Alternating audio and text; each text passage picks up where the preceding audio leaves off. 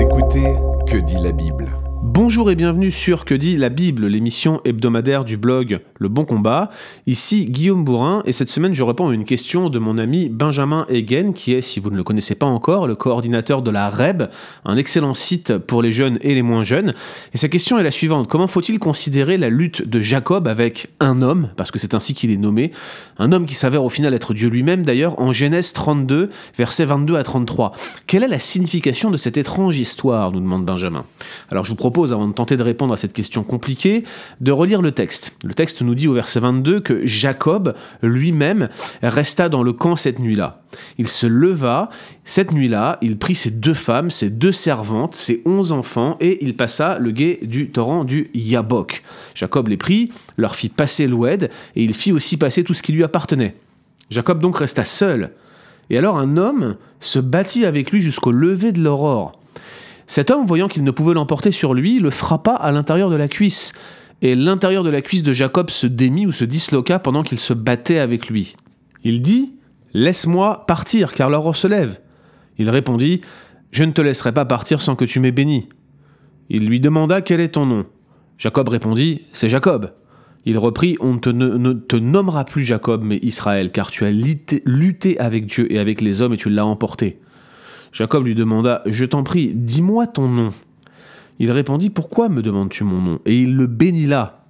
Alors Jacob appela ce lieu du nom de Péniel, car dit-il J'ai vu Dieu face à face, et j'ai eu la vie sauve. Le soleil se levait lorsqu'il passa Pénuel. Jacob boitait à cause de sa cuisse.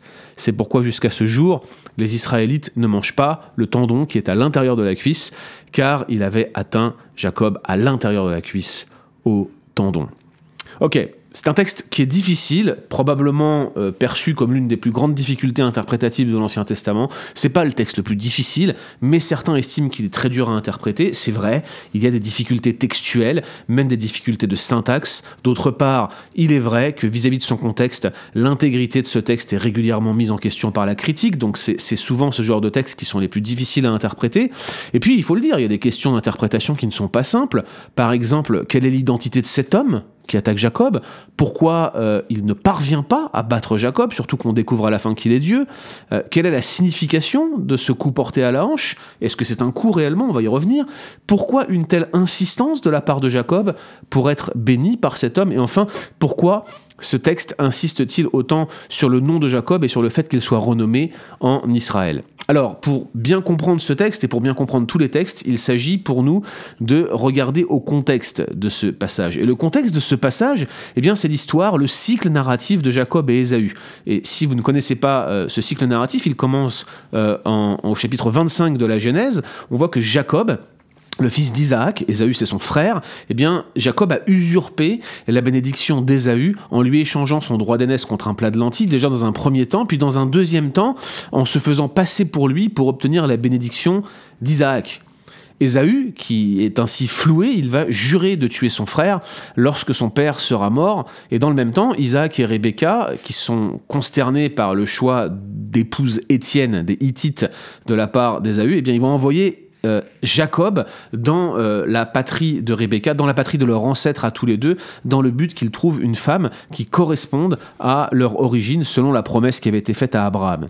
Alors Jacob s'en va en Mésopotamie, à Padan et arrivé là-bas, Jacob rencontre Laban, le frère de sa mère, donc son oncle, et euh, Jacob a deux filles, Léa et Rachel. Jacob souhaite se marier avec Rachel, mais Laban l'entourloupe, et c'est d'ailleurs euh, un petit peu euh, l'arroseur arrosé, ou l'entourloupeur entourloupé, puisque Jacob, dont le nom signifie supplanteur, était l'entourloupeur euh, phare jusqu'ici dans le récit, et voici qu'il se fait entourlouper par Laban, qui au lieu de lui donner Rachel lors de la nuit de noces, il lui donne Léa à la place, et du coup Jacob va rester au final plus de 14 ans à servir Laban, et sera marié aux deux sœurs en même temps, dont il aura d'ailleurs 12 fils et au moins une fille, c'est ce qu'on voit dans les versets euh, dans les chapitres pardon, 29 à 30 de ce livre de la Genèse.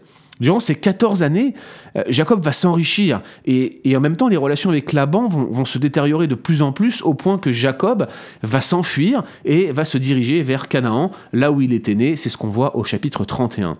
Or, au début du chapitre 32 dans la Genèse, on comprend que Jacob, qui est en train d'arriver dans le pays de Canaan, dans le pays où il est né, eh bien il est dans une grande angoisse, car au moment où il va rentrer dans le pays, il se prépare à rencontrer son frère Ésaü.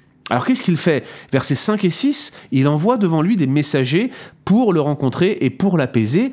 Et, en retour, il apprend euh, qu'Ésaü va, arrive au devant de lui avec 400 hommes. Alors Jacob a peur. Verset 8, ça, nous dit l'angoisse le saisit.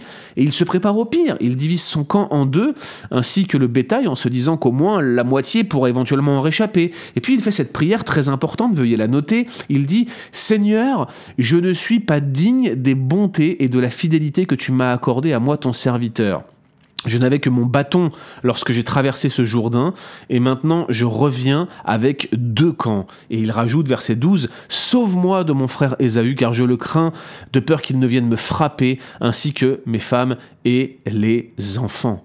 Et puis, une fois qu'il a fait cette prière, il fait une tentative désespérée, un peu une tentative ultime d'apaiser son frère. Il va diviser son troupeau euh, par groupe qu'il va envoyer en avant de lui pour les offrir à Ésaü. Et puis Jacob se dit, je l'apaiserai peut-être par les cadeaux qui me précéderont et ensuite je me présenterai devant lui.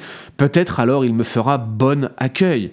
Et puis, euh, pas fou, verset 23-24, il fait partir sa famille avec tout ce qu'il possède pour les cacher au-delà du torrent du Yabok et il reste seul. Alors c'est un peu mystérieux pourquoi il reste seul, mais c'est dans ce contexte qu'il, alors qu'il est seul, que quelqu'un, ce quelqu'un de si mystérieux, vient lutter avec lui jusqu'à l'aurore. Alors qu'est-ce que ce passage difficile relevé par notre ami Benjamin nous apprend? Eh bien, Tout d'abord, au début du récit, c'est un homme qui est non identifié qui attaque Jacob. Et il y a d'emblée un jeu de mots. Il faut le noter, c'est une construction littéraire. L'ensemble du texte euh, appelle à des, fait appel pardon, à, des, à, des, à des jeux de mots, à des stratégies littéraires pour essayer d'alerter le lecteur. Et d'emblée, vous voyez, il y a un jeu de mots sur le nom du torrent, Yabok, le nom de Jacob, Yaakov, et aussi le verbe lutter, Yabak en hébreu. On voit que, à la fois Yabak, Yabok, Yaakov, tout ça, ça dérive de la même racine verbale. Et on pourrait presque paraphraser que l'homme qui attaque Jacob, là en réalité, soit Yaboké comme le torrent, ou soit Jacobé comme le prénom de Jacob. Et c'est important, vous allez voir, parce que Jacobé quelqu'un, ça signifie quelque chose qui est réutilisé notamment dans la littérature prophétique. On y vient dans un instant, restez concentrés. Ces deux personnes luttent ensemble jusqu'à l'aube, et cette référence à l'aube, eh bien, c'est l'une des grandes difficultés qui a déclenché les spéculations de nombreux spécialistes qui ont vu notamment euh, une association avec un dieu cananéen. Mais à mon avis, cette référence à l'aube, elle s'explique beaucoup plus simplement, et elle explique surtout deux choses. Premièrement, que cette lutte, a duré longtemps, une bonne partie de la nuit, et deuxièmement, ça explique aussi pourquoi Jacob, euh, de prime abord, au début du récit, il est incapable de découvrir l'identité de son assaillant, pas plus que nous, parce que le narrateur, en début de récit, il ne nous dit pas qui est cet homme. Donc on est comme Jacob, en quelque sorte, on ne sait pas qui est cette personne. S'il avait réalisé ce Jacob que son opposant était divin, comme on le découvre à la fin du récit, eh bien, il se serait sans doute euh, euh, retenu ou il, aurait pris des précautions avant de s'engager dans une lutte avec lui. On, imagine qu'il aurait plutôt fui ou qu'il se serait soumis immédiatement. A priori, euh, il y avait une envie de combattre de la part de cet inconnu en se jetant ainsi sur Jacob. puis le verset 26, si vous regardez bien, il commence en affirmant que l'homme voit qu'il ne pourra pas l'emporter sur Jacob. Et là, c'est mystérieux. Et cette phrase, elle est vraiment étonnante pour bien des lecteurs, surtout quand on connaît la fin de l'histoire. Comment est-ce que c'est possible que Dieu euh, ne puisse pas triompher d'un homme? Mais pour Jacob, à ce stade, qui ne connaît toujours pas l'identité de l'homme, euh, c'est l'action suivante qui est étonnante. Parce que l'homme, qui voit qu'il ne peut pas triompher sur lui, pour, pour reprendre ce que dit le texte, ce que dit le narrateur, eh bien cet homme va le toucher et non pas le frapper, j'insiste bien ici, on devrait mieux traduire toucher euh, l'articulation ou toucher la cuisse. Il le touche à l'intérieur de la cuisse et ce simple toucher démet, ou plus probablement disloque, ça va bien plus loin que, simplement démettre la hanche, eh bien ça disloque l'articulation de Jacob. Alors nul doute qu'à ce stade, un toucher qui disloque indique que celui qui touche dispose au moins d'une force surnaturelle, et peut-être même que son adversaire, Jacob le comprend ici, est bien plus qu'un simple homme, il est spécial, vous voyez, à un moment donné, Jacob comprend que, que l'adversaire avec lequel il lutte, c'est plus qu'un homme. Mais cela ne le déboussole pas pour autant, il semblait même avoir encore davantage de détermination pour se battre et même pour obtenir quelque chose de son adversaire. Encore plus surprenant, verset suivant, l'homme lui dit Laisse-moi partir car l'aurore se lève, comme s'il suppliait Jacob. Et là encore, cette phrase et ce rapport à, l'aurore qui vient, eh bien, ça a nourri euh, bien des spéculations, mais le plus probable, là encore, c'est que l'homme cherche à cacher son identité réelle ou à la révéler progressivement à Jacob. C'est d'ailleurs ce que, ce que suggère le dévoilement progressif de son identité dans la narration peut-être l'idée euh, qu'on ne peut pas voir Dieu et vivre est aussi suggérée ici. Regardez ce que dit Jacob au verset 31, il dit j'ai vu Dieu face à face et j'ai eu la vie sauve. Peut-être que cet homme est en train de lui dire laisse-moi partir de peur que tu ne me vois réellement face à face et que tu ne meurs. C'est un petit peu suggéré à ce stade du récit, même si on ne sait pas encore vraiment, si on suit le récit pas à pas, qui est réellement cet homme qui attaque Jacob. À ce stade, on sait juste qu'il est spécial, qu'il a quelque chose de plus qu'un simple homme. Et puis une fois encore, on va découvrir ce Jacob qui, malgré tous les avertissements, malgré cet homme qui semble lui dire attention, tu, tu risques de me voir face à face, il risque d'arriver quelque chose, et eh bien on voit Jacob qui est plus intéressé par la bénédiction qu'autre chose, exactement comme dans le récit où il a volé la bénédiction à son frère Ésaü. Il a compris, ce Jacob, que son adversaire est quelqu'un spécial.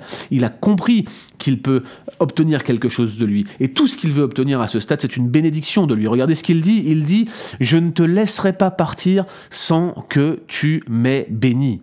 Alors, pour donner une bénédiction, il faut qu'on le souligne, il faut que celui qui bénit soit supérieur à celui qui est béni. C'est l'argument de l'auteur de l'Épître aux Hébreux quand il parle de Melchisédek qui a béni Abraham. Sans contredit, c'est l'inférieur qui est béni par le supérieur. Et donc, l'identité de l'homme devient de plus en plus claire. Jacob a compris quelque chose ici. S'il attend une bénédiction de cet homme, c'est qu'il sait que cet homme a le pouvoir de le bénir. Par contre, là où c'est vraiment superflu, et là encore, ça jette le trouble sur le récit, on se demande pourquoi un supérieur, quel qu'il soit, un ange, un dieu, eh bien pourquoi est-ce qu'il aurait besoin de demander le nom de Jacob s'il a un tel pouvoir? À disposition. Mais c'est ici que le tournant du récit se produit. Parce que le nom de Jacob, on l'a souligné, il signifie supplanteur. Et c'est plus qu'un nom. Il révèle son caractère. Il a supplanté son frère Ésaü en lui volant sa bénédiction. Et lorsque l'homme demande à Jacob, qui vient juste de lui demander une bénédiction, quel est ton nom Jacob lui dit, eh ben, je suis le supplanteur. C'est un procédé, hein, un procédé bien connu dans la Bible hébraïque, de donner un nom prophétique comme celui de Jacob qui va déterminer sa destinée. C'est un procédé qu'on appelle nomen est omen, le nom et présage. Il est très courant dans les textes bibliques. Et ce qu'il faut noter, ce qu'il faut que vous notiez absolument, c'est que dans toute la Bible, Jacob est synonyme de roublard, de supplanteur. Ainsi, par exemple, quand on lit Jérémie 9.4, où il nous est dit que chaque frère cherche à tromper, c'est une diatribe contre Israël, chaque frère cherche à tromper, littéralement le texte lit chaque frère Jacob, du verbe jacober, c'est-à-dire enfumé, planté, roublardisé, tout ce que vous voulez. Bref, voilà le synonyme de Jacob dans la Bible hébraïque. Et regardez d'ailleurs le témoignage d'Ésaü lui-même en Genèse 27, 36. Son nom n'est-il pas Jacob à juste titre? dit Ésaü. Voici deux fois qu'il m'a trompé. Et donc Jacob, alors qu'il demande une bénédiction en prononçant son nom ainsi devant un supérieur divin duquel il veut une bénédiction, et eh bien ce Jacob fait en réalité une confession de culpabilité importante. Et ce, juste avant de rencontrer son frère qu'il a ainsi entourloupé et qu'il craint terriblement désormais. Dieu lui dit, tu veux la bénédiction, mais souviens-toi, tu es qui? Tu es le supplanteur, tu es l'enfumeur, tu es celui qui a volé la bénédiction. Et voilà le vrai tournant du récit. Plutôt que simplement bénir Jacob, cet adversaire divin va changer son nom, et en changeant son nom, il indique ainsi son caractère nouveau renouvelé et sa nouvelle destinée. Cela renvoie d'une part au changement de nom d'Abraham et de Sarah. Hein. c'est le fait de renommer quelqu'un en vertu d'une promesse, c'est quelque chose qu'on a vu déjà dans la Genèse, euh, notamment lorsqu'ils ont eu la foi dans la promesse. Mais c'est aussi l'action de nommer en Genèse 1-2 qui est soulignée ici par Dieu qui nomme à nouveau Jacob comme il le faisait avec Abraham et Sarah. Or, l'action de nommer, et je ne vais pas m'étendre là-dessus, révèle une certaine marque d'autorité de celui qui nomme. Nommer, c'est prendre autorité. Le nom de Jacob, en réalité, le nouveau nom de Jacob, Israël, va, refléter, révéler la signification profonde de cette rencontre. Regardez ce que, donne l'explication euh, de Dieu lui-même lorsqu'il donne ce, ce nouveau nom à Jacob. Il lui dit, verset 29, Tu as lutté avec Dieu et avec les hommes, et tu l'as emporté. Israël, en hébreu, Yishraël, signifie Dieu lutte et non pas il lutte avec Dieu comme certains euh, le traduisent. Son ancien nom, Jacob, rappelait ses actions peu glorieuses. Son nouveau nom est bien plus qu'une simple accolade honorable, comme le rappelle Dillman. C'est en soi un nom très important, une bénédiction en elle-même. Et d'ailleurs, Dieu le bénit un peu plus tard. Le récit finit finalement aussi euh, mystérieusement qu'il a commencé. L'homme, désormais identifié implicitement avec Dieu, disparaît dans les ténèbres comme il est venu. Alors cette lecture lève déjà en partie le voile sur certaines des difficultés que nous avons listées au début de ce podcast, mais il reste quelques questions euh, difficiles. Je crois qu'il faut accepter que le texte est construit de manière à ce que le lecteur découvre en même temps que Jacob l'identité de cet assaillant anonyme clairement, Dieu s'abaisse jusqu'à Jacob en luttant avec lui, et on sent qu'à tout moment, il peut prendre le dessus, notamment quand il disloque sa hanche, en ne faisant que la toucher. Cette euh, incapacité apparente d'un Dieu qui lutte contribue à voiler l'identité de Dieu au lecteur et à Jacob en début de récit. En, finalement, Dieu veut que Jacob lutte et il condescend jusqu'à lui pour l'amener dans cette lutte. C'est ce que Jacob confesse en voyant Dieu partir. Il dit J'ai vu Dieu face à face et ma vie a été secourue. Cette phrase, elle est importante pour l'ensemble du récit. D'une part, Jacob reconnaît par là qu'il ne pouvait vaincre. En fait, il aurait dû mourir. Il dit Oh là là, j'ai cru que je pouvais avoir le dessus. Oh là là, j'ai cru que cet homme était en train de perdre contre moi, qu'il ne pouvait pas avoir le dessus sur moi. Mais en réalité, c'était Dieu. J'aurais pu mourir. Le fait même donc qu'il soit encore en vie témoigne de la grâce de Dieu à son égard. Tout le reste, Dieu qui ne semble pas parvenir à prendre le dessus, n'était qu'une impression, un, abaissement divin pour donner une leçon à ce Jacob. Mais ce n'est pas tout. Si la première partie de la phrase ⁇ J'ai vu Dieu face à face ⁇ fait clairement écho à l'impossibilité de voir Dieu sans mourir, la deuxième partie, l'expression avoir été secouru, ma vie a été secourue, et eh bien ça renvoie à la même formulation dans la prière de Jacob, notamment dans la phrase où il dit Sauve-moi, délivre-moi de mon frère Ésaü, exactement la même construction. En d'autres termes, Jacob dit Si j'ai pu voir Dieu et vivre, j'ai l'assurance que désormais je ne mourrai pas en revoyant mon frère. Si j'ai lutté ainsi avec Dieu, combien plus je pourrais lutter avec des hommes? Dieu a répondu à ma prière, il m'a exaucé bien plus, il a donné au-delà de ce que je lui demandais, il m'a donné un nouveau nom et une nouvelle destinée, plus jamais je ne serai comme avant. Et d'ailleurs, regardez, il donne au lieu où cette rencontre a eu lieu le nom de Péniel, littéralement face de Dieu, preuve que c'est bien le cœur, le tournant de ce qu'il faut retenir de cette histoire. Les générations futures qui s'abstiennent par la suite de manger l'intérieur de la cuisse témoignent que Jacob a lutté avec des hommes, Ésaü, Laban, mais aussi d'une certaine manière avec Dieu, et qu'il a été trouvé vainqueur en ce que Dieu l'a béni pour eux aussi, descendants de Jacob, et pour nous aussi, il y a un espoir semblable. Dieu a le pouvoir de transformer notre existence et de nous donner une espérance.